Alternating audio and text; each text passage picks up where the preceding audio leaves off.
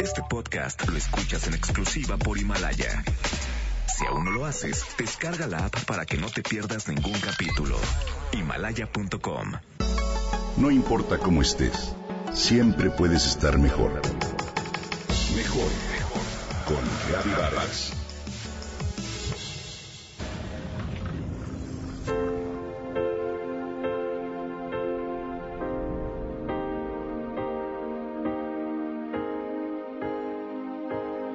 Tienen todo tipo de colores entremezclados, pero ciertamente prevalecen verdes, rojos y a veces naranjas.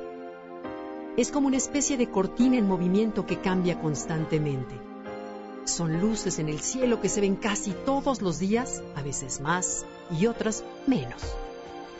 Es un espectáculo verdaderamente colosal. Por supuesto te hablo de la aurora polar. El primer texto que describe una aurora data del año 2600 a.C., donde Fu Pao, la madre del imperio amarillo de Xuan Yuan, vio fuertes luces que se movían alrededor de la estrella. Fue hasta el siglo XVII que se le otorgó a las luces su nombre actual en honor a la diosa romana de las mañanas, Aurora.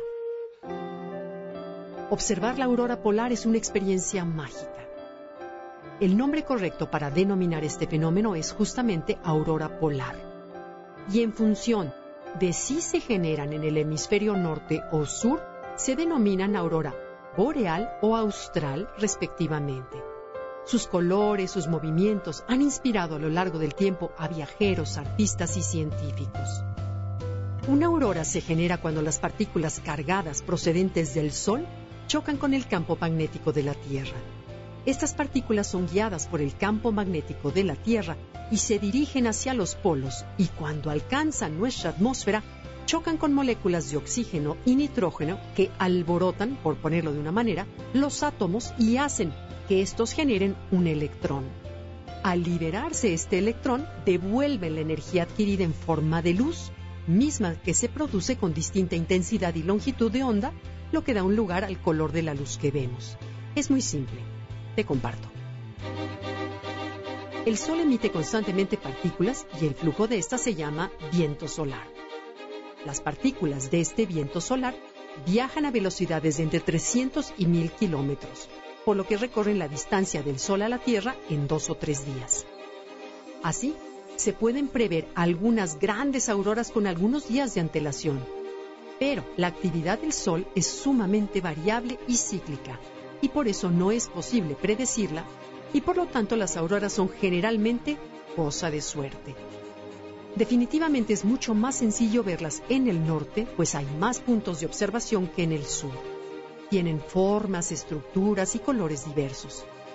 Pueden formarse ondas, rizos o estructuras verticales. Incluso es probable observar bandas o rayos de luz que se mueven rápidamente. Pueden durar desde pocos minutos hasta varias horas. De acuerdo con los expertos, la mejor época para observar las auroras es primavera y otoño, pero en realidad suelen ser impredecibles ya que todo depende del Sol. Este fenómeno no está restringido a la Tierra. Las auroras tienen lugar en otros planetas del sistema solar. Ya el telescopio espacial Hubble ha fotografiado auroras en Saturno y en Júpiter y sus colores son diferentes a los de la Tierra, ya que la composición de las atmósferas por supuesto es diferente. Este tipo de situaciones climáticas son muy frecuentes en varias regiones y supone uno de los principales motivos por el que miles de turistas llegan a países como Noruega, Islandia, Finlandia y Suecia.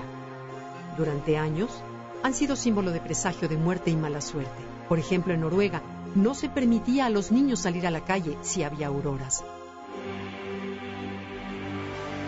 Pero sin duda alguna, estas son algunas historias y leyendas asociadas a este magnífico espectáculo de luz que hoy podemos disfrutar.